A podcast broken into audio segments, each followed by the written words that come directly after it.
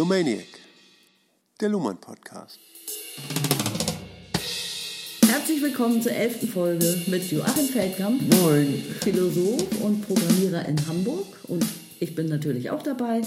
Mein Name ist Ulrike Sumpfleth. Ich bin ähm, Journalistin und Trainerin für Öffentlichkeitsarbeit. Wir lesen das Recht der Gesellschaft von Niklas Luhmann, ein Surkamp-Taschenbuch aus der Reihe Wissenschaft. Und wir sind im zweiten Kapitel, das da lautet die operative Geschlossenheit des Rechtssystems. Und ich habe mir aber diesmal überlegt, bevor wir starten, möchte ich dir, Joachim, noch eine Frage stellen, die, glaube ich, längst gestellt hätte werden sollen. Und zwar kam die auch neulich in unserer Arbeitsgruppe auf, die wir in Hamburg haben. Für wen ist dieses Buch eigentlich interessant? Und zwar wird diese Frage gestellt von Leuten, die arbeiten nicht im Rechtssystem und die wundern sich dann so ein bisschen und denken, warum soll ich mich denn so mit dem Recht beschäftigen? Und was antwortet man da? Was ist da? An wen richtet sich denn das Buch? Naja, also die ähm, Theorie sozialer Systeme ist ja eine Supertheorie. Ne? Das heißt also, dass sie mit, ähm, sie setzt ja äh, mit dem Begriff der Kommunikation an und der Begriff der Kommunikation zeigt die Reichweite dieser Theorie. Ne? Und das, die geht sozusagen durch die ganze Gesellschaft über alles, was kommuniziert wird und was in der Kommunikation gewisse Formen erlangt und, und den ähm, den Status einer Institution, ne, das, äh, das, ist dann, äh, das wird eine, ein System genannt. Ne? Und äh, wenn, wenn sich innerhalb der Gesellschaft solche Institutionen herausbilden, wie das Recht oder die Wissenschaften, aber eben auch Organisationen, ne, wie äh, ganz konkrete Organisationen sind, ähm, sind auch Systeme.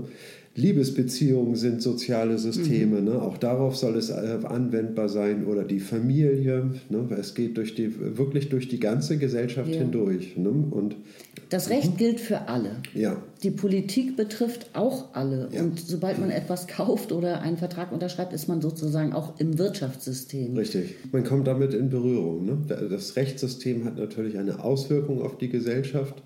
Ne? Das ist wahrscheinlich sogar der wichtigste System des, äh, der wichtigste Effekt des Rechtssystems, ne? dass man ähm, sich an geltendes Recht hält, weil, äh, weil ansonsten Sanktionen drohen ne? oder ein, ein Gerichtsprozess. Niemand will einen Gerichtsprozess haben, irgendwie, weil das kostet viel Geld und viel Zeit und deswegen äh, ist die, äh, werden Gesetze von vornherein befolgt und das Genau. geltende Recht wirkt sich direkt auf den Alltag aus. Ne? Genau, die Verfassung schwingt mit, ob man dran denkt oder nicht. Richtig, Selbst genau. wenn man nicht ja. mal weiß, was drin steht, gilt es ja auch für einen. Ja, Ne? genau. Ne?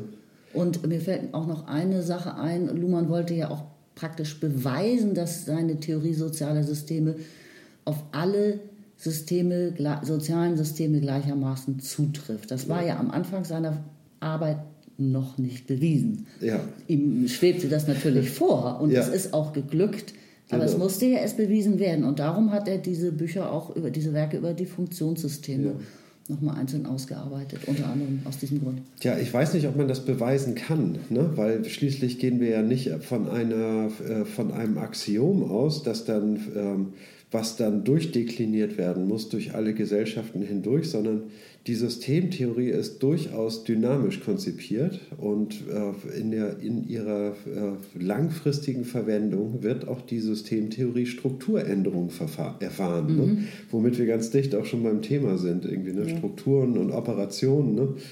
die ähm, Oh ja, und auch, auch ist die Überleitung. Ja, auch die Systemtheorie ist durchaus ein dynamisches System. Ne? Also, äh, und sie, ja, sie ist ein soziales System, denn ähm, wie man sehen kann an unserer Arbeitsgruppe, ne, ist sie durchaus äh, Gegenstand einer, einer Diskussion und, ähm, und einer Auseinandersetzung damit, ne, die gesellschaftlich kompatibel ist. Ne. Wir treffen natürlich auch andere Leute, die sich für die Systemtheorie interessieren. Wir treffen auf Juristen, mit denen wir dann mal ähm, äh, diskutieren können. Ne? Und, ähm, und Oh, und sie lebt nur davon, dass sie aktualisiert wird in der Kommunikation. ja, Sonst würde sie leider ja, dahin siechen. genau, genau. Wenn eine Systemtheorie, über die nicht geredet wird, die taucht nichts. Genau. Da fangen wir mal an mit Reden. Auf Seite 46 wollten, also wollen wir, müssen wir eigentlich einsteigen. Allerdings beginnt dieser Absatz äh, mit den Worten dasselbe gilt. Das bedeutet natürlich, was ist denn dasselbe, dass man nochmal einen Absatz zurückgehen muss. Darum fangen wir jetzt auf Seite 45, den letzten Absatz davor nochmal an. Mhm. Ich zitiere den nochmal. Geht man von selbstproduzierten Operationen aus, dann folgt daraus, dass alles, was geschieht, in der Gegenwart geschieht. Das heißt auch, dass alles, was geschieht, gleichzeitig geschieht. Auch Vergangenheit und Zukunft sind stets und nur gleichzeitig relevant, sind Zeithorizonte jeweils gegenwärtiger Operationen und können als solche nur in der Gegenwart unterschieden werden. Ihre rekursive Verknüpfung wird in jeweils aktuellen Operationen hergestellt. Deshalb sind auch die dafür notwendigen Strukturen nur aktuell in Gebrauch oder eben nicht. Das System schwingt sich mit ihrer Hilfe von Operation zu Operation und dies in sehr verschiedenartigen Vollzügen zugleich. Ja, ganz schnell äh, einmal äh, durchdekliniert, irgendwie, worüber hier gesprochen wird. Ne? Zeit. Über Zeit, ja. Und, aber äh, wir gehen ja von, äh, von, davon aus, dass wir uns in einem äh, Kommunikationssystem mhm. befinden und dass dieses Kommunikationssystem wie ein autopoetisches System funktioniert. Das heißt also, wirklich, dass es sich von Operation zu Operation, es, es lebt äh, quasi in, in diesem Jetzt. Das ganze System lebt in diesem Jetzt und, äh, und aktualisiert in, in jeder Operation, sofern es für den Kontext, in dem diese Operation sich gerade befindet, die Systemgrenzen und, äh, und aktualisiert ähm, die Präsenz von gewissen Strukturen, ne, soweit es eben erforderlich ist, um den semantischen Gehalt, um den es gerade geht, irgendwie zu, ähm, aufzuschlüsseln ne, in eine. Und das mit einem Rückgriff auf die Vergangenheit, Richtig. die es in der Gegenwart nur unterscheiden kann. Es ist sehr kompliziert, ne? aber wir, wenn wir über Zeit sprechen, äh, in dem Sinne, in dem Luhmann über Zeit spricht, bedeutet das, dass jedes Jetzt seine eigenen Zeithorizonte hat. Mhm. Jedes Jetzt und jedes äh, spätere Jetzt hat andere Zeithorizonte. Mit den Zeithorizonten meine ich Vergangenheit und Zukunft. Das heißt, jedes Jetzt ist äh, quasi der Schnittpunkt zwischen zwei äh, Zeithorizonten. Und so ist es eigentlich auch, irgendwie, wenn man am Strand steht und den Horizont betrachtet jeder äh, Meter äh, am Strand irgendwie ne, ist eine andere Perspektive auf den Horizont. Obwohl es nicht so aussieht. ähm, genau, wir sind jetzt, bleiben jetzt in diesem Kontext von Zeit, dass es eine Zeitlichkeit gibt und ähm, es geht jetzt mehr um Beobachtungen im genau, Folgenden. Ja. Beobachtung ist der wichtige Begriff, der jetzt kommt. Mhm. Ich lese mal weiter. Dasselbe gilt für jede Beobachtung dieses Sachverhalts. Und zwar für systemexterne ebenso wie für systeminterne Beobachtungen. Denn auch Beobachtungen sind Operationen. Auch ein Beobachter beobachtet nur, wenn er es tut und nicht, wenn er es nicht tut. Er kann konstante Strukturen von ereignishaften Operationen unterscheiden, wie Unbewegtes von Bewegtem aber nur wenn er das tut, kann er Strukturveränderungen registrieren. Er, also der Beobachter, ist seinerseits ein an Zeitbedingungen gebundenes System. Und zwar gebunden an die Zeit, die er in jeweils seiner Gegenwart durch eigene Unterscheidungen als Horizont seines Beobachtens konstruiert. Ende Zitat. Ähm, also der Beobachter äh, ist jemand, der äh, in einem Jetzt steht und jetzt eine äh, Operation vollzieht und in dieser Operation ein, ein Gehalt lokalisiert. Einen, einen Sinn. Ein Gehalt. Sinn, ein Sinngehalt, genau. Dann werden bekannte Strukturen auf diese Beobachtung übertragen. Ne? Und innerhalb dieser bekannten Strukturen sind, ähm, ja, was sind diese bekannten Strukturen? Das sind diese Strukturen, die ich gerade erinnere. Und ich kann jetzt behaupten, diese, äh, wenn ich das Ganze nach einer Gesetzmäßigkeit beurteile, kann ich behaupten, das ist schon immer so gewesen. Ne? Aber es kann de facto jedes Mal anders sein.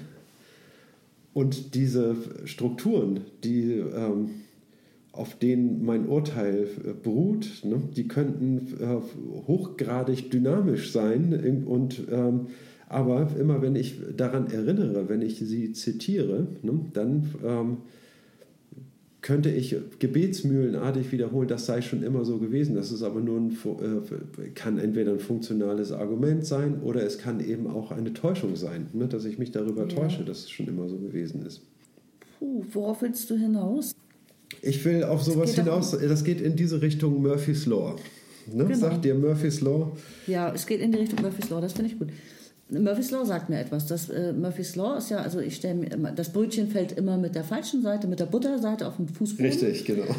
Und ich denke eben, das, das steckt ja schon in der Ausdrucksweise drin, das passiert mir immer, wenn es runterfällt. Ja. Aber Tatsache ist, nur wenn einem so etwas Ärgerliches passiert, registriert man es. Richtig. Und denkt, also ne, das merkt ja. man sich eben sehr viel mehr, der, weil der Ärger ein größeres emotionales Ereignis ist, eben als wenn etwas genau. klappt und genau. glatt geht. So, und da steckt dieser Beobachter nämlich drin. Ne? Das nämlich, äh, wann denke ich darüber nach?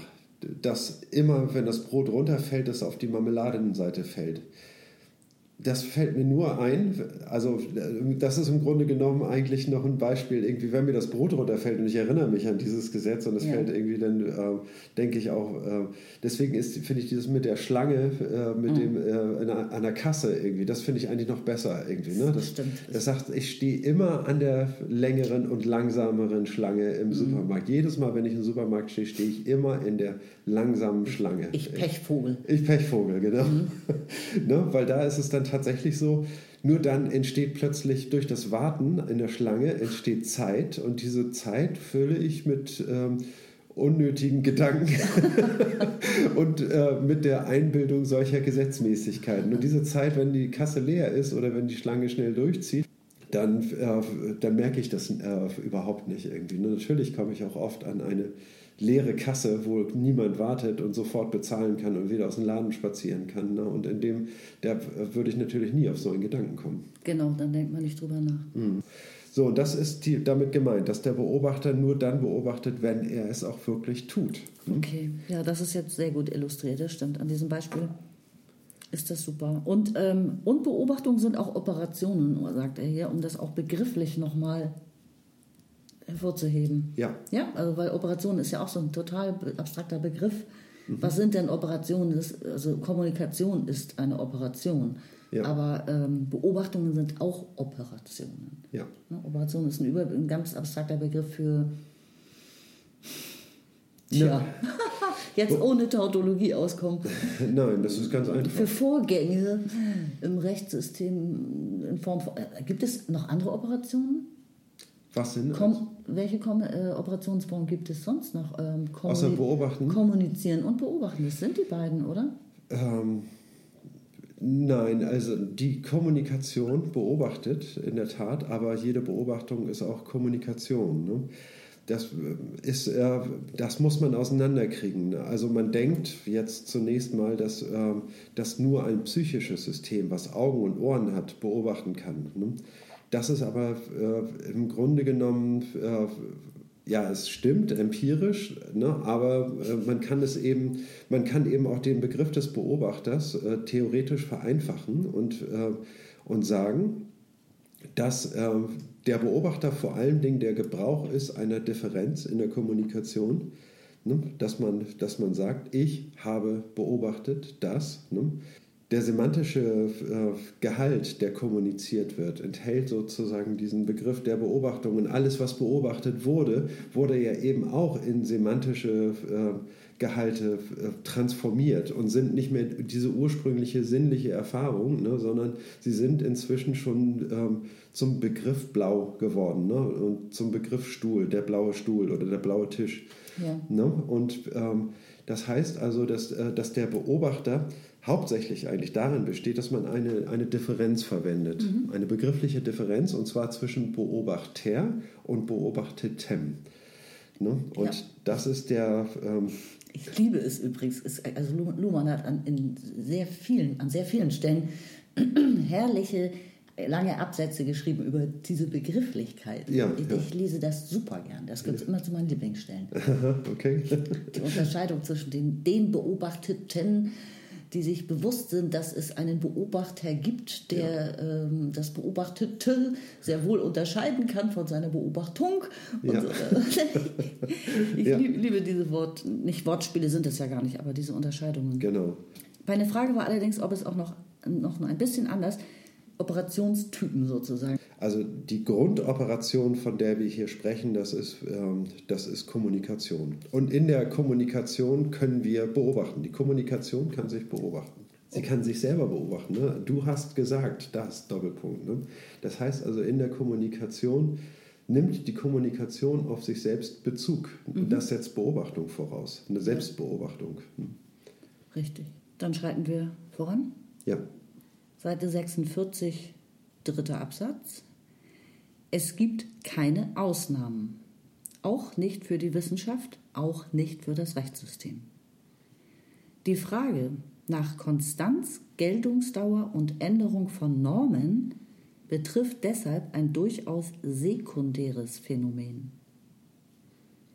Und erst recht gilt dies für die weitere Frage, ob und in welchem Umfang das Rechtssystem in seiner Autopoiesis und damit in seiner dynamischen Stabilität unabhängig ist von einer laufenden Änderung seiner Strukturen, also Strukturänderungen überleben oder sogar benutzen kann, um seine Autopoiesis durchzuführen.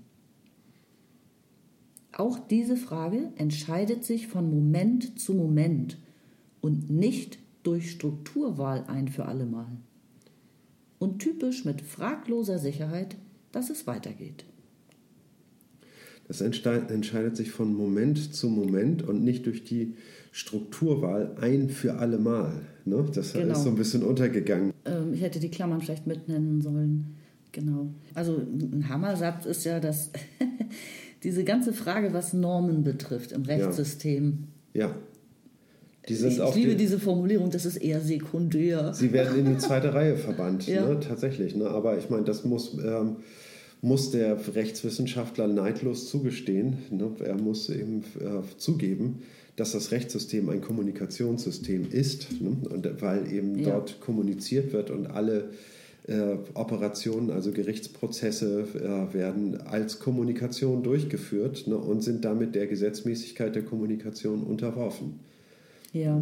Und ähm, das heißt also, ähm, wenn es Rechtswissenschaftlern darum geht, sowas wie einen idealen Rechtsbegriff an die Spitze ihrer Wissenschaft zu stellen hm, und, äh, und zu klären, endgültig ein für alle Mal zu klären, was, ähm, was das Recht denn sei, ne, das ist dann ja eben noch abhängig von, äh, äh, von den Kommunikationsgesetzen, inwiefern das Rechtssystem in der Lage ist, irgendwie diese, ähm, diese Strukturen als äh, konstante Strukturen ähm, in der Rechtspraxis durchzuhalten.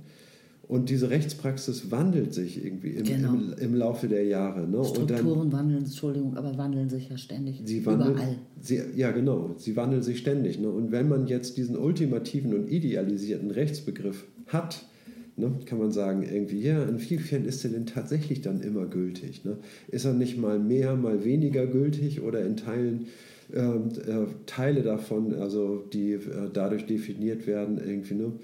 Nur in guten Zeiten irgendwie entspricht man dem, in schlechten Zeiten gar nicht? Ne? Oder ist das Ganze irgendwie ein mhm. dynamisches System? Ne? Mhm. Und das ist eben ähm, hochgradig interessant vor dem Hintergrund, ne, dass, äh, dass jedes Jetzt seine eigene Geschichte hat, weil ähm, jeder, ähm, ich sag mal, ähm, jeder hat das Recht, die Geschichte auf seine eigene Art und Weise zu erzählen ne? und damit ähm, sage ich mal, auch historischen Sinn zu reproduzieren, der, ähm, ähm, der eben zeigt irgendwie, ne, ja, das ist ja gar nicht so gewesen, irgendwie, dass, äh, dass das immer so beurteilt wurde. Ne, und äh, wir nehmen mal diesen und jenen Fall, den holen wir uns mal hervor ne, und zeigen irgendwie, dass da ganz anders geurteilt wurde. Ne, und also die äh, Vorgehensweise des Gerichts irgendwie die ähm, ähm, die kritisieren wir ne, und sagen irgendwie, so ist dieser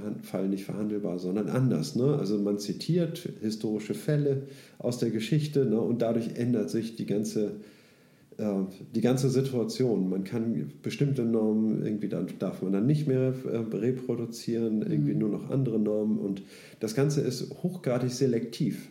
Selektiv und äh, prozesshaft und änderungsanfällig genau. und ähm, fluid. Ja. ja. Und dann vor diesem Hintergrund macht es dann, das meint er mit dem Satz, ne? die Frage nach Konstanz, Geltungsdauer und Änderung von Normen betrifft mhm. deshalb ein durchaus sekundäres Phänomen. Ne? Ja, ganz genau.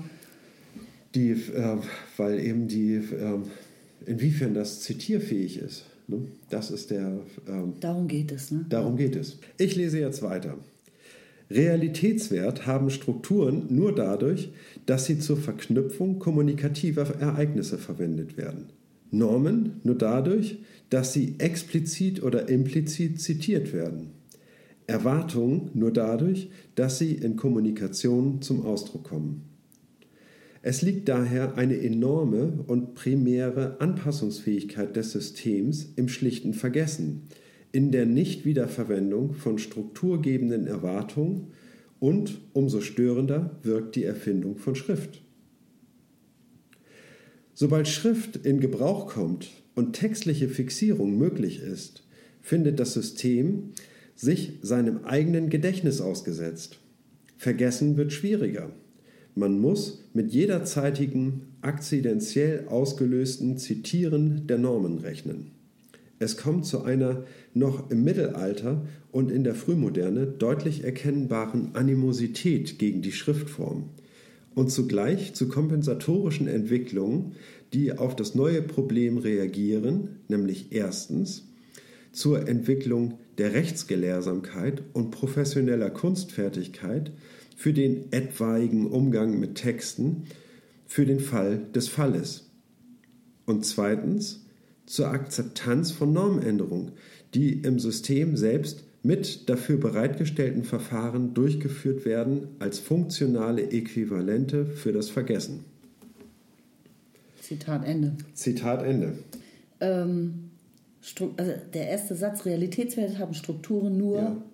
dadurch, dass sie zur Verknüpfung kommunikative Ereignisse verwendet werden. Richtig. Es muss alles laufend wieder aktualisiert werden. Eigentlich Richtig. egal was. Richtig, genau. Ich, ich musste auch, äh, auch an Symbole übrigens denken. Also wenn über einem Gerichtsgebäude Justitia abgebildet ist als ja. steinerne Figur mhm. oder so. Ich meine, das ist jetzt äh, keine schriftliche Kommunikation, ja, aber auch da wird ja etwas durch Wiederholung in diesem Fall aktualisiert. Man schaut ja. darauf und wird daran erinnert, mh, da war was, Richtig. Rechtssystem, ja. ja.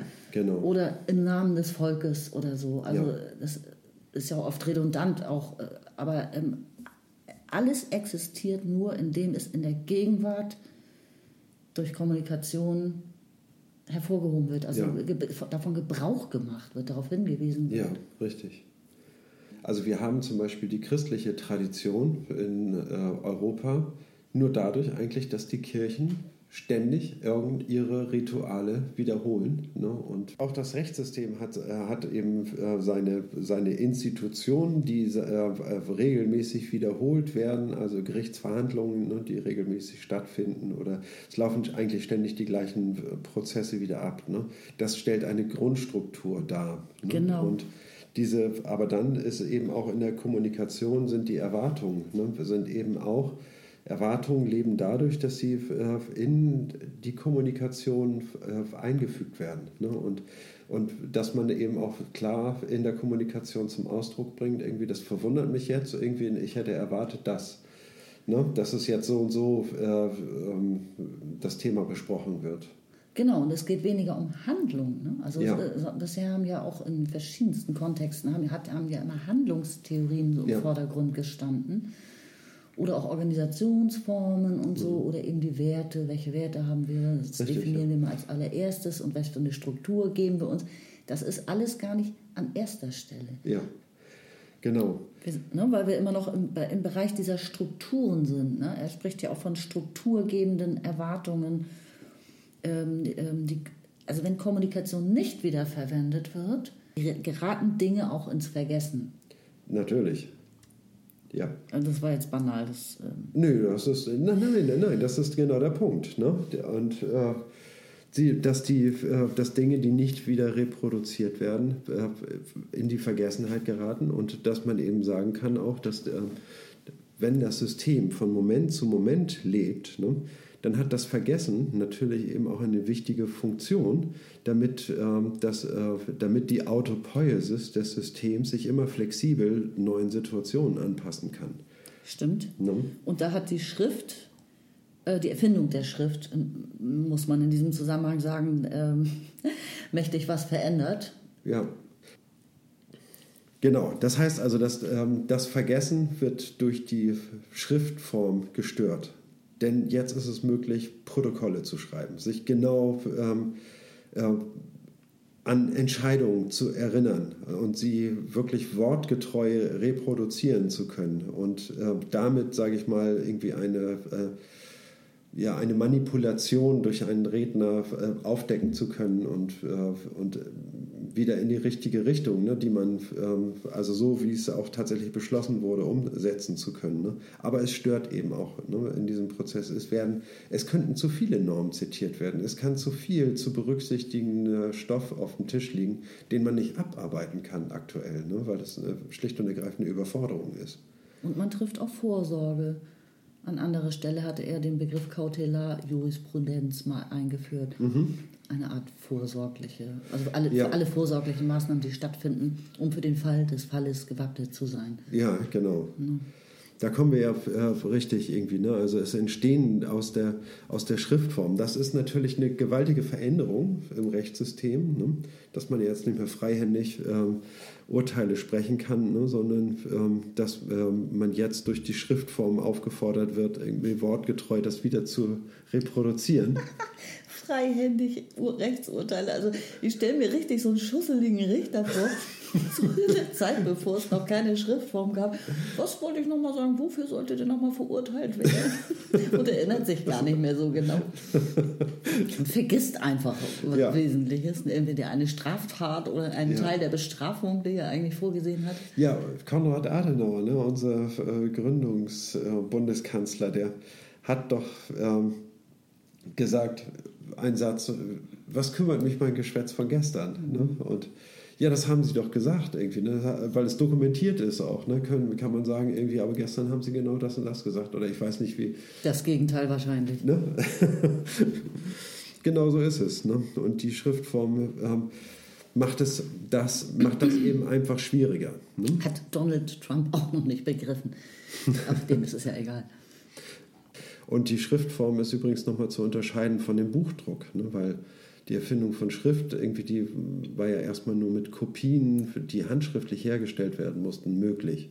Oh ja. Ne? Und deswegen war die Verbreitung von Schriften noch nicht, ähm, ähm, das ist nicht möglich gewesen. Und insofern war der Nutzen auch nur ähm, ja, von schon wichtiger Bedeutung, aber begrenzter Bedeutung. Und der Buchdruck, der hat das dann nochmal richtig explodieren lassen. Es ist überhaupt kein Wunder, dass der Buchdruck und die Reformation Martin Luthers zusammengefallen sind. ne? Die haben sich quasi gegenseitig bedingt. ne? Plötzlich bewegt sich gewaltig was in der Gesellschaft. ne? Unge- ungefähr von gleicher Umwälzungskraft wie die heutige Digitalisierung, ne? Ja, kann man sagen. Ja, das würde ich auch sagen. Ja. Ähm? Also möglicherweise hat die Digitalisierung, ähm, ist in ihren Folgen noch nicht ab, richtig abzuschätzen, weil sie noch nicht vollständig vollzogen ist. Ne? Genau. Und ähm, eine zweite ähm, Folge, Konsequenz hat die Schriftform, die Erfindung der Schrift fürs Rechtssystem noch. Ähm, man, er schreibt, das ähm, Rechtssystem erfindet ein funktionales Äquivalent für das frühere Vergessen. Dieses Vergessen gibt es nicht mehr durch die Schrift. Und dieses Äquivalent ist eine Akzeptanz von Normänderungen, Ja, die denn das Rechtssystem selbst mit entsprechenden Verfahren durchführt, Genau. die es dann entwickelt. ja, Also vielleicht ist das auch, eine, ich weiß nicht, ob das damit genau gemeint ist, aber die Entwicklung von Verfahren überhaupt, ja, also Genau. Verfahren, die man wiederverwenden kann, die ähnlich ablaufen, die gleiche Strukturen dann haben und so weiter. Also das wird Ja. damit alles beschleunigt oder sogar erst erfunden. genau. Also es gibt zwei äh, Techniken, sage ich mal, wie mit der ähm, Erfindung der Schrift umgegangen wird. Ne? Das eine ist erstmal, dass man sich überhaupt an den, dass der Gebrauch von Texten ne, ähm, in der Kommunikation überhaupt erstmal eine gewisse Form finden äh, muss irgendwie. Ne? Wann ein Text hervorgezogen äh, werden kann und vorgelesen werden kann oder einfach nur vorgelegt werden muss, irgendwie mit dem Finger auf der Stelle, die ganz, ganz entscheidend ist. Oder äh, wie man überhaupt damit umgehen kann. Ne? Das und ähm, wie dann Widersprüche, die aus Texten hervorgearbeitet werden, irgendwie, ne, wie die verarbeitet werden können. Ne? Und äh, indem man da auch erstmal, äh, das ist nicht immer ein Skandal, ne, sondern es kann irgendwie auch einfach in den Prozess mit eingebunden werden. Aha, okay, hier müssen wir eine Neuinterpretation vornehmen, irgendwie, ne, dann vertagen wir uns, bla bla. Ne? Genau. Ne, dass man solche Formen finden muss. Und das andere äh, Element ist die Akzeptanz von Normänderungen, ne, dass man ähm, dass man sagt irgendwie okay gut irgendwie wir haben da eine Norm irgendwie ne aber äh, und heute wollen wir es anders äh, beurteilen oder uns an eine andere Norm halten ne, und sagen irgendwie und das muss eben möglich sein ne, auf diese Art und Weise ähm, wir vergewissern uns es ist ja so ohnehin so ne, dass sich dauernd alles ändert. Ne? Und die Schriftform macht es eben nur sichtbarer und dass man dann eben sagt, irgendwie, okay, gut, wenn es dann äh, immer sichtbar ist, irgendwie, dass Normen sich ändern, ne? dann muss es eben auch möglich sein, ne? dass sie sich ändern. Man äh, geht da zu einem etwas freizügigeren und transparenteren Umgang damit Genau, ein- über. Ne? Zum Beispiel ein freizügiger und transparenter Umgang mit Hexenverbrennungen, was durchaus eine Normänderung gewesen sein dürfte. Hurra! Wollen wir weitergehen? Gerne. Seite 47, zweiter Absatz. All das ändert aber nichts an der Ausgangslage, dass das System seine Aktualität allein in seinen Operationen hat, dass nur das geschieht, was geschieht und dass im System wie in seiner Umwelt alles, was geschieht, gleichzeitig geschieht. Will man ein damit bezeichnetes systemtheoretisches Forschungsprogramm durchführen, verlangt das ausreichende Genauigkeit in der Bezeichnung derjenigen Operation, die die autopoetische Reproduktion durchführt. Im Bereich der Biologie kann aufgrund biochemischer Forschungen hierüber Konsens vorausgesetzt werden. Bis hin zu der Ansicht vieler Biologen, der Begriff der Autopoiesis sei trivial, weil er nur ein Wort anbiete für etwas, was man in der Operationsweise sehr viel genauer beschreiben könne. Für eine Theorie sozialer Systeme kann ein solcher Konsens nicht vorausgesetzt werden. Und erst recht gilt dies, wenn man das Rechtssystem als ein autopoetisches, operativ geschlossenes Sozialsystem beschreiben will. Die Rechtswissenschaft selbst hat als Textwissenschaft keinen Erläuterungsbedarf in dieser Hinsicht. Die Rechtssoziologie begnügt sich zumeist mit einem vagen Begriff des Handelns oder Verhaltens und füllt die rechtsspezifischen Gehalte durch Annahmen über die Vorstellungen und Intentionen der Handelnden den gemeinten Sinn des Handelns ein. Das wird uns nicht genügen. Wir bestreiten nicht, dass sich psychische Äquivalente rechtsbezogene Operationen bilden und dass sie, in Klammern mit der bekannten Unzuverlässigkeit, empirisch abfragbar sind. Aber wer sich bewusst am Recht orientiert, muss ja bereits wissen, was er dabei im Sinn hat. Er muss sich auf ein bereits konstituiertes Sozialsystem Recht oder auf textliche Sedimente dieses Systems beziehen können. Die Antwort auf die Frage, welche Operationen das Recht als Recht produzieren, muss vorausgesetzt werden. Psychische Systeme beobachten das Recht. Sie erzeugen es nicht. Denn sonst bliebe es tief verschlossen in dem, was Hegel einmal die finstere Innerlichkeit des Gedankens genannt hat. Deshalb ist es nicht möglich, psychische Systeme, Bewusstsein oder gar den ganzen Menschen für einen Teil oder auch nur für eine interne Komponente des Rechtssystems zu halten. Die Autopoesis des Rechts kann nur über soziale Operationen realisiert werden. Zitat Ende. Mhm. Es ist natürlich ganz wichtig, dass es diesen Begriff der Autopoiesis gibt. Irgendwie, ne? man, man kann nicht auf ihn verzichten, weil er etwa zu trivial ist. Man, das ist keinesfalls möglich, denn dieser ähm, Begriff macht ja den Prozess, der sich dort vollzieht, erst beobachtbar indem mhm. man äh, wirklich die Zellteilung auch als, als Reproduktion des Organismus ansieht, ne, macht man den, diesen Prozess genau eben erst beobachtbar. Ja, es ist ein, dann, Oberbegriff eben, ein, genau, ein, Dachbegriff. Ein abstrakter Begriff ja. ne, dessen, was die Biologen natürlich in, äh, konkret noch viel genauer äh, beschreiben können, was aber gar nicht für die systemtheoretischen Zusammenhänge gar nicht erforderlich ist, ne? weil alles, was wir wissen müssen, ist, das ist der Grundprozess, der Basisprozess. Genau. Also ich meine, wir reden ja auch über Kapitalismus, ohne dass man ja. sich ständig beschwert, das sei nicht genau genug. Und natürlich ist es nicht genau genug, aber trotzdem brauchen wir zusammenfassende Überbegriffe. Ja. Ne, die Richtig. systemische Zusammenhänge oder Bedingungszusammenhänge mhm. unter einem Begriff einfach mal so auf ein Schlagwort reduzieren. Genau. Damit man einen, einen Ankerpunkt hat, ja. worüber man gerade redet. Richtig. Und das hat eben auch in der, ähm, es, diese Einfachheit äh, ist eben auch wichtig, wenn man Operationen daraufhin beobachtet, wie, welchen Rechtsbegriff Sie in der aktuellen Operation benutzen, welches Recht Sie beschreiben eigentlich und was Sie dann als das äh, System des Rechts bezeichnen würden. Das heißt also, in, in den ähm, Operationen des Kommunikationssystems Rechts wird diese Differenz verwendet, irgendwie was Recht ist und was nicht Recht ist. Ne? Ja. Und diese, welche Differenz dort verwendet wird, ne, das ist immer, äh, muss immer ausinterpretiert werden. Ne? Und das ist, die, äh, das ist sozusagen die Autopoiesis des Rechtssystems, ne? in dem immer wieder reproduziert wird, was ist das Rechtssystem, ja. was ist das, wozu sind wir da, was ist unsere Funktion.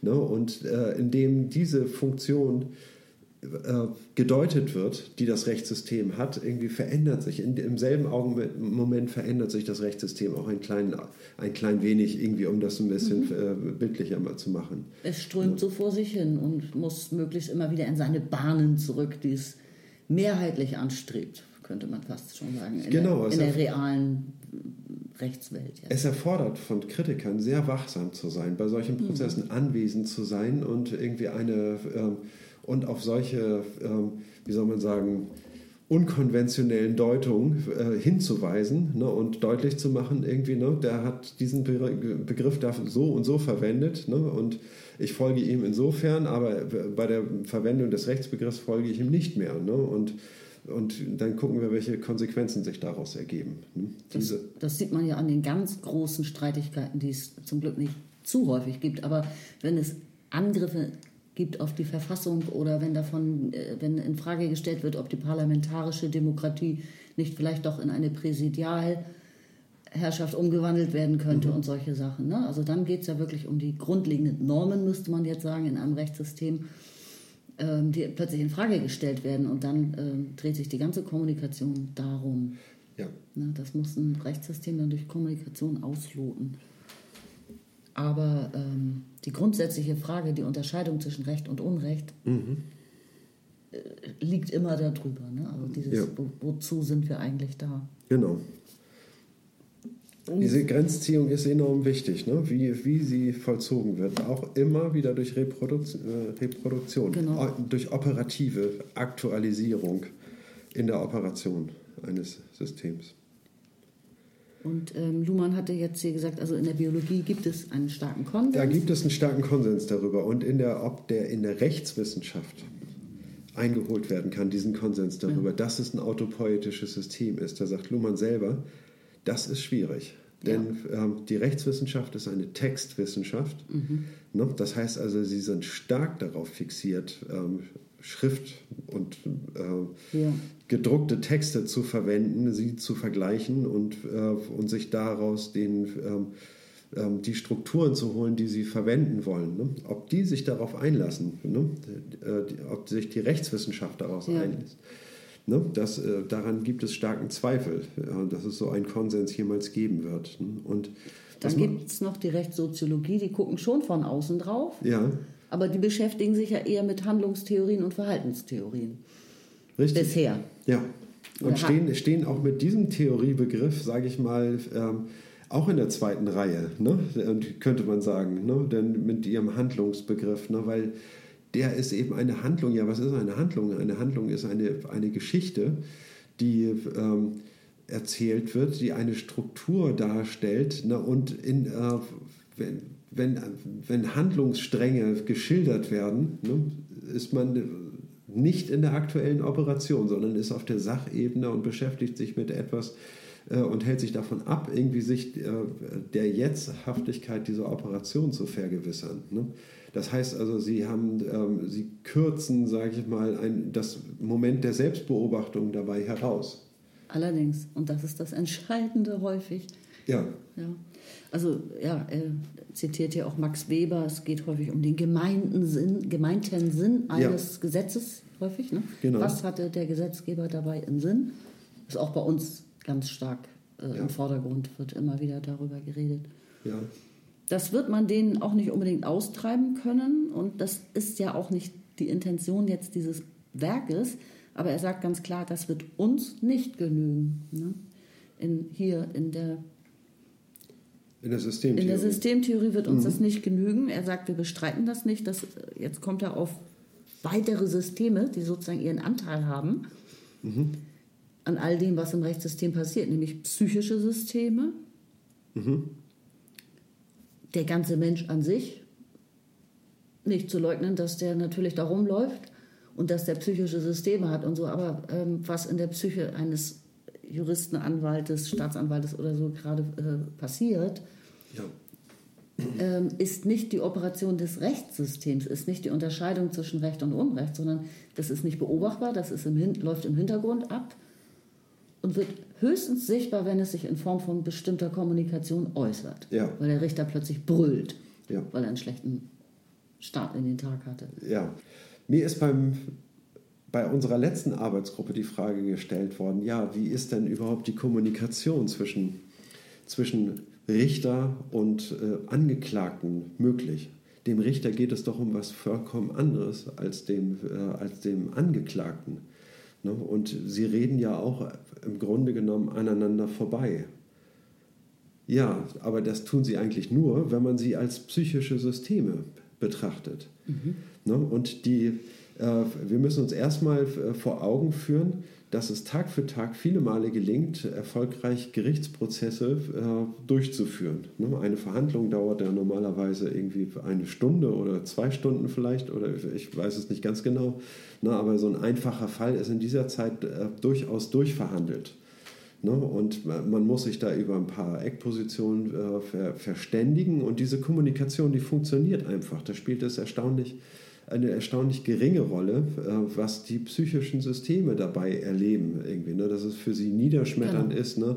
dass sie nicht richtig verstanden werden, äh, worum es ihnen geht. Irgendwie, ne? und, aber sie könnten das Urteil, selbst wenn sie richtig verstanden werden, gar nicht ändern. Sie könnten es gar nicht anpassen, weil sie ja an diese Kommunikation gebunden sind. Ne? Und wie diese Kommunikation vollzogen werden muss, ja.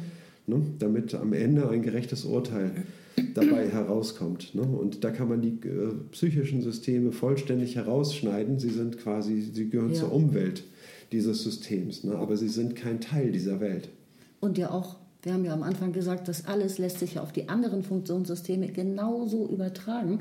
Ebenso spielt es ja keine Rolle, ähm, was in dem psychischen System der Kanzlerin gerade vor sich geht, wenn sie einfach Richtig. am Mikrofon steht und ihre Neujahrsansprache hält. Oder das macht jetzt, glaube ich, der Bundespräsident. Egal. Oder äh, was im psychischen System eines Angestellten vor sich geht, wenn er seine Firma betritt und heute einfach Umsatz machen muss. Ja. Also im Wirtschaftssystem. Das ist in allen Funktionssystemen, ist es überall gleich. Ne? In der gesamten Gesellschaft ist es gleich, nicht nur im Richtig. Funktionssystem. Ja, genau. Ja, ich kann deine Psyche ja auch nicht beobachten. Ja, Du kannst sie aber zum Ausdruck bringen, ja. ne? eventuell. Genau, wir haben, haben typisierte Ver Erwartungsmuster und diese Typisierung schließt eine Typisierung der beteiligten psychischen Systeme geradezu aus. Ne? Wenn man ähm, sagt, ich gehe zum Zeitungskiosk und, und hole mir Zigaretten, ne? dann ähm, sagst du das und gehst aus dem Haus und ähm, dann ähm, kommst du da an, irgendwie und du sagst äh, eine Zigarettenmarke und eine Packung ne? und dann äh, die überreicht er dir und du legst das Geld dafür auf den Tresen und dann ähm, beide nehmen sich Ware und Geld und ähm, und du gehst wieder nach Hause. Ne? Das ist die Kommunikation, die du erwartest. Ne? Und die funktioniert, obwohl psychische Systeme ganz unterschiedliche Dispositionen haben und so. Ne? Und, und auch wenn, du das vielleicht unfreundlich sagst, irgendwie, dass du eine Zigarettenschachtel haben willst, irgendwie kriegst du sie trotzdem, ne? weil das ist, da, ähm, das ist die Kommunikation. Ne, und das sind die Erwartungen, die sich dort vollziehen. Und äh, die psychische Disposition, deine Erwartungen schließen keine psychische Disposition deines Gegenübers mit ein. Ne? Ja. Witzigerweise ist mir noch eine Kleinigkeit bei dem Beispiel nebenbei aufgefallen, dass du sagst, man geht zum Zeitungskiosk, um sich aber nicht eine Zeitung zu besorgen, sondern Zigaretten. Das ist eigentlich auch ein schöner schöne Euphemismus.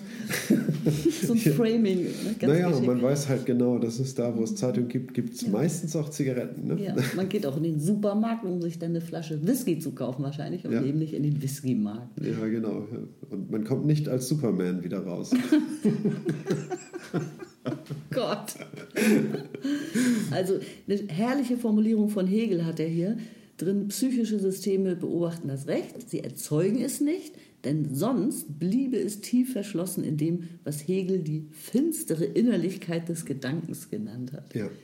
Das ist ja so, das ist ja poetisch schon. Ja, man könnte ja auf die Idee kommen, ne, dass die, das psychische System, ne, das ähm, erzeugt ja tatsächlich auch äh, Realitäten. Ne? Es erzeugt morgens, wenn man aufwacht, irgendwie im Grunde genommen fährt man ein Betriebssystem hoch ne, und erzeugt in einem dynamischen Prozess, ne, der sich jetzt tatsächlich vollzieht, Ne, und äh, erfindet, äh, naja, oder äh, projiziert, sage ich mal, in, in seine Empfindungen hinein bestimmte Strukturen, ne, die es möglich machen, diese Welt zu verstehen. Ne? Aha, Kaffeemaschine. Ne? Und Filterpapier. Und dann, äh, und du findest, sage ich mal, diese Gegenstände in, in der Welt vor, die du selber erfunden hast, äh, quasi, indem du in diese Wahrnehmung Differenzen einfügst. Ne? Ja. Und na, das, Das waren schon die entscheidenden Begriffe, die du gerade genannt hast. welche? In meiner Welt Kaffeemaschine und Filterpapier. Wenn nicht da, nicht gut. Psychisches System empfindlich gestört. Schlechte Kommunikation den ganzen Tag. Genau, da muss erstmal ein Startpilot her, herbei. Genau.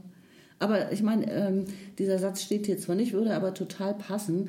Von Luhmann stammt ja der herrlich verwirrende Satz für Außenstehende, äh, nicht Menschen kommunizieren, sondern die Kommunikation kommuniziert. Ja, richtig. Das passt ja natürlich hervorragend, weil er es nochmal Genau. so aufdröselt und sagt, es, es geht hier nicht um, um das psychische Bewusst, um, um, um Bewusstseinslagen oder so. Es geht um die Autopoiesis eines Systems, die durch Kommunikation vollzogen wird. Ja, richtig. Ne? Und die Kommunikation knüpft Kommunikation an Kommunikation. Ne? Und sie knüpft nicht Kommunikation an psychisches System und äh, an das psychische System kommt Kommunikation. Ne? Es ist nicht wie bei, Ja. bei Marx, sage ich mal, mit, wahre, mit der wahre Geldbeziehung, ne?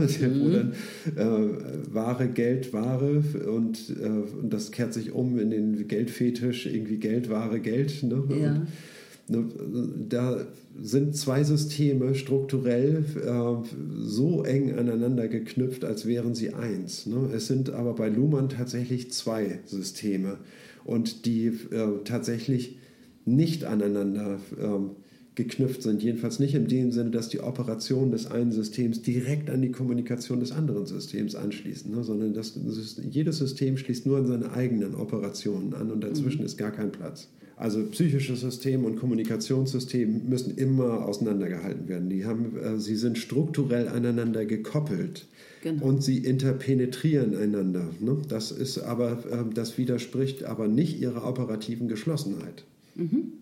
Sehr schön. Wollen wir weiterlesen auf Seite 49? Mhm. Autopoetische Systeme sind somit an ihren Operationstypus gebunden. Und zwar sowohl für die Erzeugung nächster Operationen als auch für die Bildung von Strukturen. Es gibt, anders gesagt, keine Wesensverschiedenheit oder Materialverschiedenheit von Operation und Struktur. Schon im Lebensprozess der Zelle sind die Enzyme zugleich Daten, Produktionsfaktoren und Programme. Im Gesellschaftssystem gilt dasselbe für Sprache. Eine Beschreibung des Rechtssystems kann deshalb nicht davon ausgehen, dass Normen, und wir werden Codes und Programme unterscheiden, von anderer Substanz und Qualität sind als Kommunikationen. Rechtsbezogene Kommunikationen Rechtsbezogene Kommunikationen haben als Operationen des Rechtssystems immer eine doppelte Funktion als Produktionsfaktoren und als Strukturerhalter.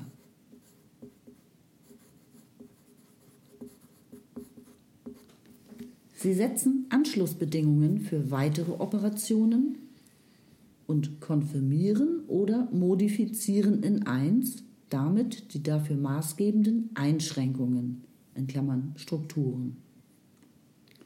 Insofern sind autopoetische Systeme immer historische Systeme, die von dem Zustand ausgehen, in den sie sich selbst versetzt haben. Sie tun alles, was sie tun, zum ersten und zum letzten Mal. Alle Repetition ist eine Sache artifizieller Strukturfixierung. Und sie sind historisch auch in dem Sinne, als sie ihre Strukturen der Sequenz ihres Operierens verdanken und daher in Richtung Bifurkation und Diversifikation evoluieren. Man kann die Funktionen der Zustandsbestimmung und der Strukturselektion als Beobachter unterscheiden, sie aber operativ nicht trennen. Die Operation hat ihre Einheit als autopoetisches Element gerade darin, dass sie beide bedient. Zitat Ende. Mhm. Schön. Ja, autopoetische Systeme ist das erste Wort dieses Absatzes und darum geht es auch genau. Ähm, Autopoetische Systeme sind an ihre Operationen gebunden, haben wir eben schon ähm, gesprochen. Jetzt gehen wir aber nochmal zurück auf den, ähm, auf den ursprünglichen Begriff von Autopoiesis, der von Maturana stammt. Und er geht nochmal ähm, ein auf den, auf den Lebensprozess der Zelle. Und ähm, Mhm. Da, müssen, da müssen wir eigentlich ein bisschen was dazu sagen irgendwie, ne? weil das ist ja äh, super interessant eigentlich, ne? wenn man sich den, äh, das Leben der Zelle äh, anschaut ne? und, und sieht irgendwie, ne, dass, es, ähm, dass dieses, ähm, diese Zellstruktur irgendwie eine, einen chronologischen Zyklus äh, beschreibt, der äh, ziemlich genau festgelegt ist, zumindest was die Autopoiesis des ähm, des Systems anbelangt. Ne? Also wie eine Zelle entsteht, ne? wie sie sich äh, teilt. Ne? Ist dann die Frage, endet die Zelle da? Ne? Oder ja. auf jeden Fall kommen zwei Zellen, neue Zellen dabei heraus, irgendwie, ne? aber die sind ja genau wie die Mutterzelle, also in gewisser Weise. Äh, ähm, setzt sich diese Zelle ja darin fort. Ne? Aber auf jeden Fall entstehen zwei neue Zellen ne? und ähm, das ist das Entscheidende. Ne? Und auf diese Art und Weise vollzieht sich die Zellteilung. Ne? Am Ende besteht der Organismus aus einer unvorstellbar aus 80 Billionen Körperzellen. Ja, hast besteht. du diese Zahl irgendwo? Diese Zahl habe ich, habe ich recherchiert. Du Ehrgeizling, tatsächlich? Ja. Extra heute? Nein, neulich, als ich bei Maturana gelesen habe, da dachte ich irgendwie, das ist ja irre. Ne? Das geht natürlich über dieses immer mal zwei, mal zwei, mal zwei, mal zwei. Mhm. Man weiß, dass man schon bei 64 ähm, ähm, ähm, Potenzen Ja. ist man dann irgendwie, äh, wenn man für jede Potenz ein Reiskorn immer verdoppelt, ne, ist man dann äh, äh, schon bei der Ernte von ganz China ne, an Reis. Ne? Ich bin trotzdem gar nicht beeindruckt, weil Nein? ach, nur 80 Billionen. Woher weiß der Organismus, dass es nicht 81 Billionen werden sollen? Das ist dem Körper tatsächlich, glaube ich, egal. nee, es ist dem nicht. Also eine, eine Leberzelle wächst, also wächst daran, wenn die Leber überhaupt gebildet wird. Dann muss irgendwann eine Zelle auch wissen, so, ich bin jetzt hier an der Außengrenze angelangt. Ich bin nämlich jetzt die letzte Leberzelle. Und damit ist die Leber fertig. Nein, nein, nein. nein, nein Für nein, den nein. Moment, für den die Moment. Zellteilung verlangsamt sich nur. Ne? Sie dauert dann später beim erwachsenen Menschen, der ausgewachsen ist, dauert sie sieben Jahre, der Ja. äh, ein Zellzyklus. Ne? Und dann haben sich alle Zellen erneuert. Nach sieben Jahren haben sich alle Zellen im Körper erneuert. Mhm. Sagt man so. Ne? Sagt man so, habe ich auch schon gehört. Ne? Und also trotzdem setzt sich die Autopoiesis im Körper fort. Ne? Und dann gerade die spezifizierten Zellen ne, sind ja eigentlich die interessanten. Ne? Das heißt also, eine Hirnzelle hat eine völlig andere Aufgabe als eine Leberzelle. Komplett anders. Ne? Trotzdem funktionieren sie ganz ähnlich. Ne? Super interessant. Ne? Also sie haben sich auf unterschiedliche Aufgabenbereiche spezifiziert. Ne?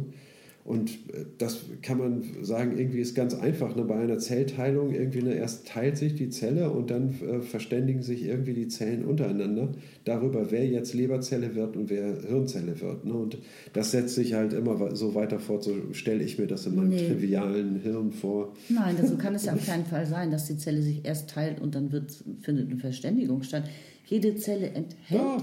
Jede Zelle enthält ja bereits den Code dafür oder die ähm, DNA, ähm, die darüber entscheidet, was sie wird. Und Die DNA ist interessant, wirklich. Die DNA ist überall äh, gleich? ist überall gleich in allen Zellen. Aber ne, die DNA ist, wie soll man sagen, irgendwie, sie ist nicht nur äh, ein Code, ne, sondern sie ist auch ein äh, dynamisches Element in einer Prozesskette. Ne? Also dieser Code hätte ja keine Wirkung, wenn er nicht irgendwie operativ bearbeitet wird. Ja, ne? genau. Und so richtet sich das eben an der Umgebung, in der sich die Zelle befindet. Ne?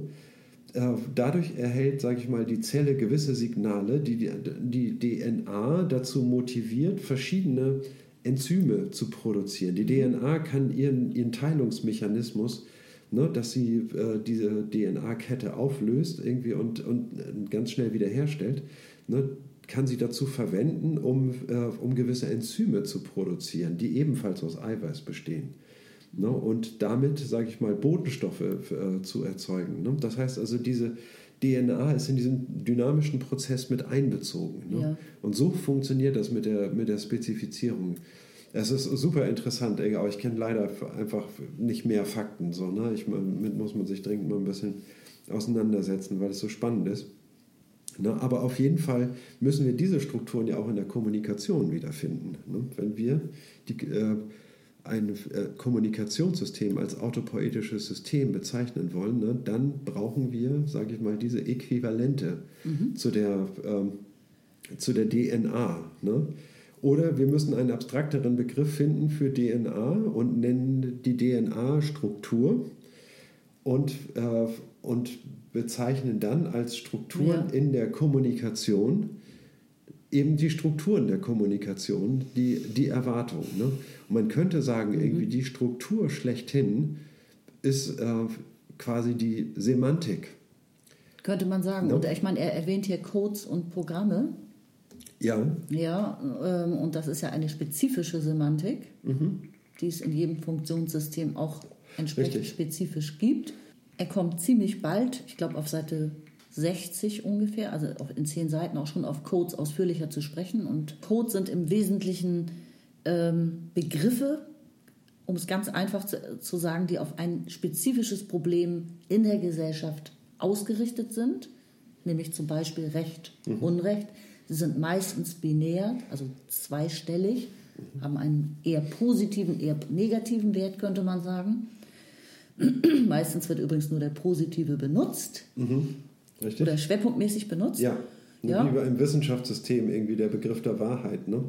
Also das, äh, da wird immer wieder der Wahrheitsbegriff Genau. aber, aber kaum der Begriff der Falschheit verwendet irgendwie. Ne? Richtig, Ja. sehr selten. Ne? Also das ist in der gesamten Kommunikation so ein, nicht ein Ja. Phänomen, aber doch also etwas, was man beobachten kann, dass die positive Ja. Seite von Begriffen meistens benutzt wird und die negative selten hervorgekramt wird. Mhm. Ne? Und Programme eben auch eine spezifische ähm, Kommunikationsform in jedem System ähm, sind Regeln im weitesten Sinne, die entscheiden, wie diese Werte, Recht und Unrecht, im Rechtssystem nun unterschieden werden. Dafür gibt es dann Regeln. Ja. Für diese Regeln werden wiederum Begriffe, Kriterien und so weiter gefunden. Also so viel hier an, äh, an die, zu, dieser, zu diesem Zusammenhang, wie verläuft die Autopoiesis im Kommunikationssystem, vergleichbar mit der Autopoiesis in der Biologie. Ja, du hattest eben gesagt, vielleicht ist der Begriff der Struktur sowas ähnliches wie die DNA in der Zelle. Ja, Ja? DNA ist auf jeden Fall ein Teil, äh, äh, ein wichtiger Teil der Struktur, ne, auf die sich das, ähm, die Zelle mit eigenen Operationen beziehen kann ne, und sich damit zugleich auf das ganze System bezieht, ne, weil ja die DNA ist ja im ganzen Organismus gleich und die Zellen haben all- alle die gleiche Kodierung. Kodierung, ja, du benutzt auch das Wort Kodierung, ja. Ähm, es ist nicht ganz einfach hier. Wir, sollten noch mal auf den Text etwas Ja, zurückkommen. können wir gerne machen. Ich, ich würde vorschlagen, wir gehen ihn nochmal Satz für Satz durch und gucken und arbeiten das dann wirklich irgendwie direkt am Satz ab, na, was es dazu noch zu sagen gibt. Autopoetische Systeme sind somit an ihren Operationstypus gebunden, und zwar sowohl für die Erzeugung nächster Operationen als auch für die Bildung von Strukturen. Es gibt, anders gesagt, äh, keine Wesensverschiedenheit oder Materialverschiedenheit von Operation und Struktur. Schon im Lebensprozess der Zelle sind die Enzyme zugleich Daten, Produktionsfaktoren und Programme. Genau, also das Ja. bedeutet, dass ähm, ebenso wie in einer Zelle auch in der Kommunikation Mhm. mehr enthalten ist als das, was in, im Moment gesagt wird. Es ist ähm, strukturbildend. Ja. Zu, es ist zugleich ein Prozess. Die Kommunikation ist ein Strukturerhalter. Mhm. Ja? Die, ähm, Also die, ähm, wir haben eine, äh, eine Rückkopplung von Operation und Struktur. Ne? Die, Oper, die Struktur ist ja das, was die, ähm, was die Operation, sage ich mal, äh, ausführt. Ne? Also die, ähm, eine Operation könnte nicht vollzogen werden, wenn nicht bestimmte Strukturen vorgegeben sind. Ansonsten wäre es nur irgendein willkürlicher Prozess. Ne? Eine Ja. Operation ne? ist aber etwas, was durch ein System quasi etwas systematisch initiiert ist ne? und Ja. ein ähm, und eine, ähm, ja, wie soll man sagen, ein bestimmtes Thema abarbeitet. Ne?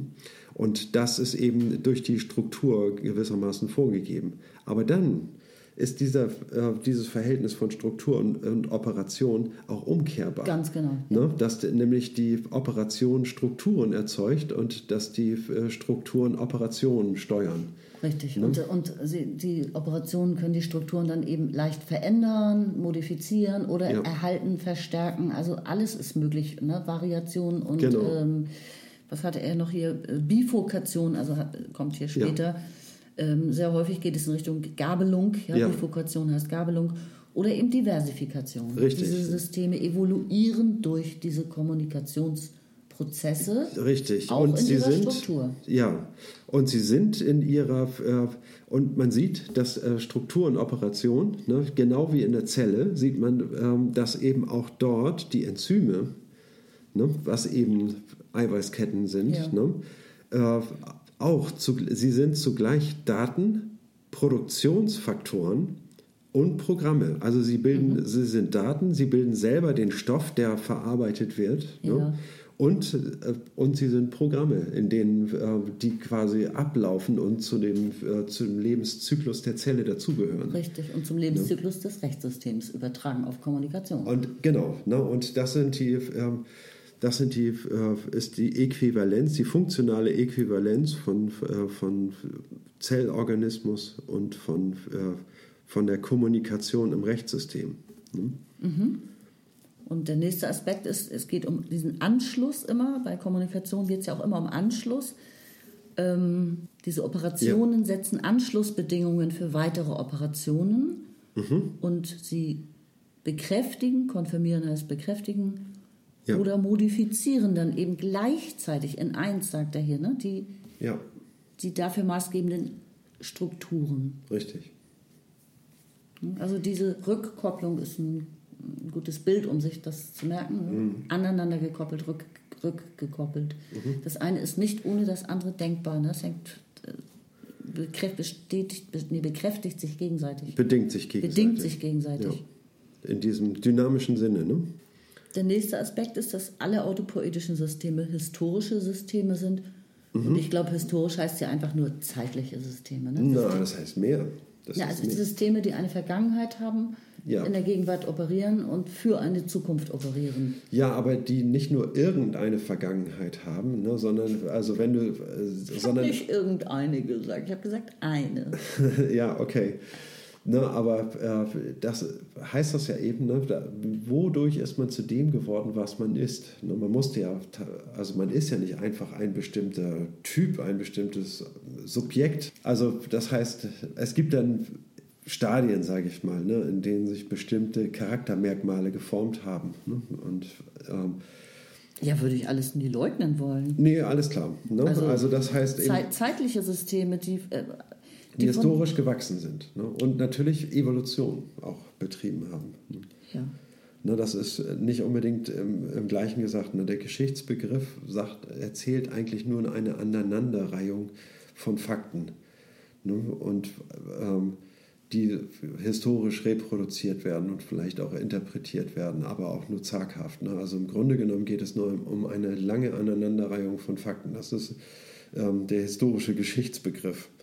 Ne? Mhm. Und ähm, oder war es früher mal. Ne? Und ähm, Evolution heißt eben auch, dass der, ähm, dass sich Strukturen gebildet haben, und zwar hochkomplexe Strukturen. Und ähm, also Evolution sieht man ja, dass der Organismus und so eben auch die Kommunikation und das psychische System sind, ähm, sind alles, äh, haben alle dieses Momentum der Evolution in mhm. sich ne? und sind durch ähm, und sind entsprechend verkorkst. Ja, durch, sind, sind durch ihre Geschichte geformt. Ne? Lass uns noch weiter den mhm. Text interpretieren. Also diese Systeme, sie tun alles, was sie tun, zum ersten und zum letzten Mal. Mhm. Ja, also bezogen auf Kommunikation, einleuchtend. Nichts ist wiederholbar. Ne? Ja. Das muss man erstmal verdauen. Ne? Wieso? Ich kann das doch wiederholen. Ich kann doch das Gedicht zweimal aufsagen. Ja, aber ne, man kann das Gedicht, also selbst wenn man es perfekt machen würde, das Gedicht zweimal hintereinander auf perfekt gleiche Art und Weise äh, aufzusagen, dann gibt es trotzdem einen entscheidenden Unterschied. Und zwar, wenn man das erste Mal das Gedicht aufsagt, dann weiß man, äh, dass es das erste Mal ist und dass ein zweites Mal folgen wird. Und beim zweiten Mal weiß man, dass das erste Mal das Gedicht schon aufgesagt wurde, was mhm. bereits in der Vergangenheit unabänderlich äh, gewesen ist und ich das jetzt zum zweiten Mal aufsage. Und das ist schon ein, ähm, ein Unterschied. Eine Differenz. Eine Differenz, ja. die sich nicht leugnen lässt. Ne? Ansonsten Richtig. hätten wir nicht diese Zweiheit. Ne? Und ähm, letztlich kann ich am Ende sagen, irgendwie das war zweimal 100% identisch. Aber das kann eben ist, das ist eine Fiktion, die aus einem weiteren Jetzt-Moment resultiert. Mhm. Also Reproduktion, was sind jetzt Repetitionen? Das ist, äh, also er sagt ja Repetition, Wiederholung, ja. ist eine Sache künstlicher Strukturfixierung. Richtig. Ähm, die, das ist eigentlich das Justitia-Beispiel oder so ein, ein, Frame wie im Namen des Volkes oder so. Ja. Ähm, also Repetition, Wiederholung dient der Strukturfixierung. Ganz klar. Dass man immer Richtig. wieder daran erinnert wird, hey, genau. in der genau. Schule sagst ja. du Guten Morgen, ja. Frau Lehrerin. Ich kenne noch dieses Sprichwort, tausend, tausend Lügen machen eine Wahrheit. Ja. Nee, oder tausendmal dieselbe Lüge wiederholt macht eine Wahrheit. Ja, Lügen muss man nur oft genug wiederholen, Richtig. damit sie zur Wahrheit werden. Richtig, das genau. ist leider Ja. ähm, wahr. Ganz furchtbar. Ja, Genau, sie sind eine artifizielle Strukturfixierung. man könnte auch das als, ähm, äh, als, als Ritual.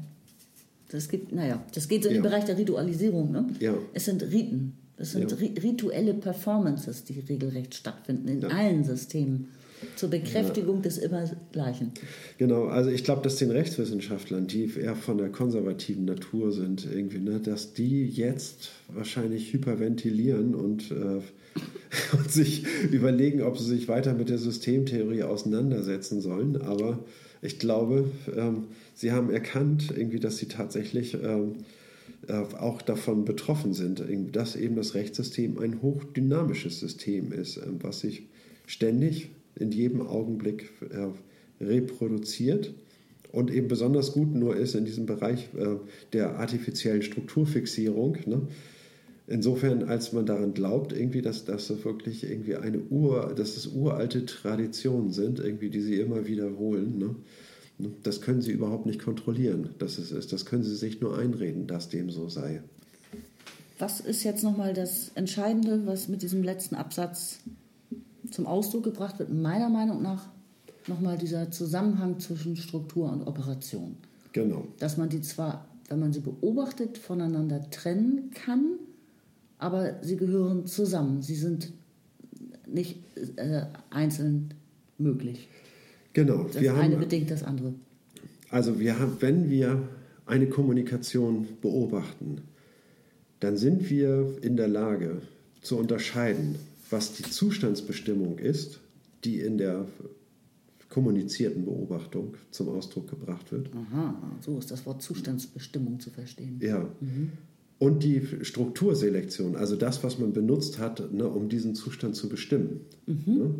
Aha. Ne, das kann man getrennt voneinander beobachten, aber das ist natürlich eng miteinander verknüpft. Und zwar so eng, dass man es, äh, dass man es operativ nicht auflösen kann. Man kann es nur im Nachhinein, der Beobachter kann es aktuell nicht auflösen. Er kann es nur im Nachhinein nochmal thematisieren irgendwie und dann auflösen, was aber weitere Operationen voraussetzt. Ne? Das heißt also, die, äh, das sind schon die nächsten Kommunikationen ne? und in, wo man dann im Rückblick nochmal darauf äh, Bezug nehmen kann, ne? auf die Selektion ne?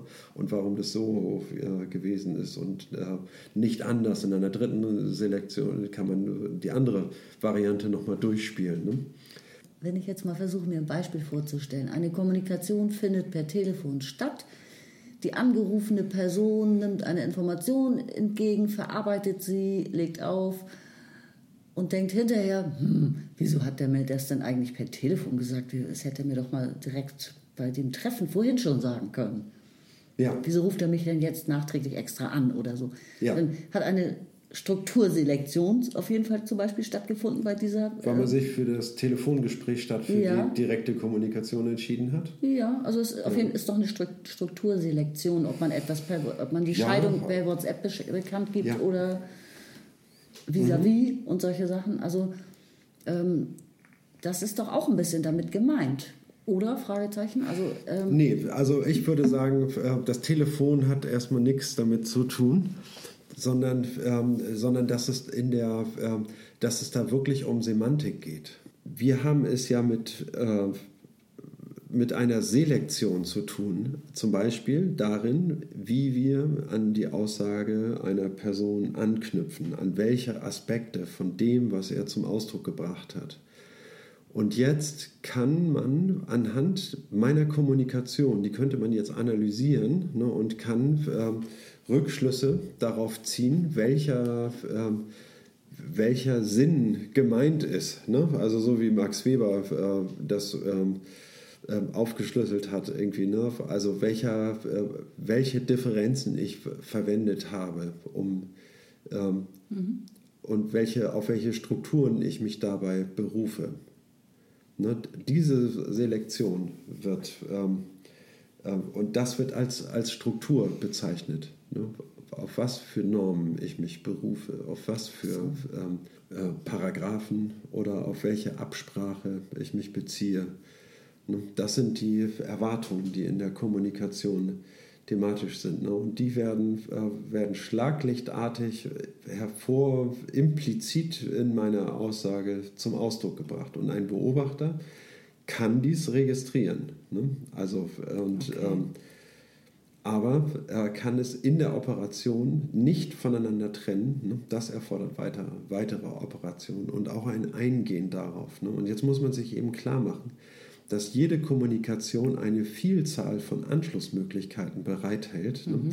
Und man kann in der Regel nur eine davon einlösen. Ne? Im Prinzip ist es möglich, dass man mehrere einlöst, mehrere Möglichkeiten der Interpretation durchspielt. Aber das machen vielleicht. Ähm, Strategen machen das natürlich. Strategen, genau, genau. Also Kommunikationsstrategen, die sich überlegen, also was ein Politiker sagen soll, wie er es genau äh, zum Ausdruck bringen soll. Spin Doctors heißen die, glaube ich, ne? die sich sowas, ähm, ja. Ne, deren Geschäft es ist, ne? mehrere Optionen durchzugehen. Ne? Das kann man aber in, äh, nicht bei, auf gar keinen Fall bei jeder Kommunikation leisten, dass man alle Anschlüsse äh, wahrnimmt, sondern es gibt immer eine Selektion, wo man anschließt. Die Kommunikation leicht neigt zur Komplexität. Und die, das ist darin begründet, dass jede Kommunikation mehrere Anschlussmöglichkeiten bildet, enthält, aber immer nur eine realisiert werden kann. Und das heißt also, äh, es bleiben un, unzählige äh, weitere Anschlussmöglichkeiten ja. offen. Ne? Und, Und, wirklich unzählige. Unzählige, wirklich unzählige. Also die zählen ne? zum Unmarket Space.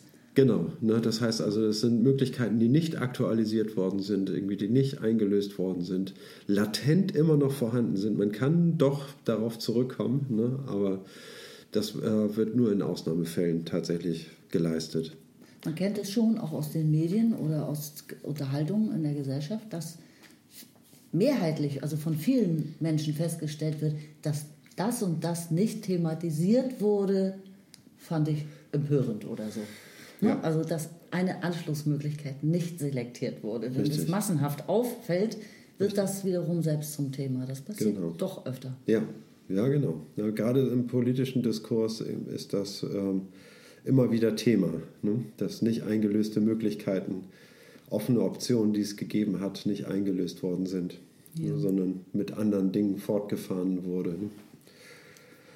Ja, aber ich glaube, dass ähm, das Entscheidende und Bestimmende ist nochmal der Prozess der Beobachtung in der Kommunikation. Ne? Die Beobachtung ist eine Operation und in dieser Operation wird ja eine bestimmte Struktur, wird äh, eine bestimmte Struktur verwendet, um einen bestimmten Zustand, in dem der einen jetzt gerade beschäftigt, zu bestimmen. Mhm. Ne? Und, äh, und den mit neuen, mit neuen Informationen zu versehen. Ne? Und dabei verwendet man Strukturen. Und die Beobachtung ist durchaus in der Lage, beides getrennt voneinander äh, betrachten zu können. Ne? Die Zustandsbestimmung als auch die Strukturselektion, welche mhm. verwendet wurde, um diesen Zustand eben halt zu bestimmen. Aber äh, kann eben nicht innerhalb einer Operation das beides auseinanderziehen, ne? sondern das, das stellt für ja. in der Beobachtung eine Einheit dar. Ne? Das verlangt wieder Zeit, ne? das kann nur nacheinander geschehen. Genau, das verlangt Selbstbeobachtung auch. Ne? Und Selbstbeobachtung verlangt Zeit. Es ja. ist eine Zeitdimension darin. Und dann geht es beim nächsten Mal auch weiter. Wir können diesen Abschnitt auf keinen Fall ähm, bis zu Ende durcharbeiten, das ist viel zu viel Stoff. Ne? Und hier wird ja die Systemtheorie ganz grundsätzlich erklärt und ähm, deswegen ist es auch wichtig eigentlich, dass man ähm, ein bisschen genauer interpretiert als sonst ne? und ist auch ein bisschen schwieriger als sonst. Ne? Deswegen ist im Moment auch so ein kleines Textpensum angesagt. Ich hoffe, dass wir das in, in späterer Zeit erhöhen können. Und ich dachte, die zehnte Folge wäre die schwierigste von allen, allen gewesen. Ich hoffe, es war jetzt nicht die elfte. es hat wieder Spaß gemacht mit euch. Tschüss. Good night. Good night.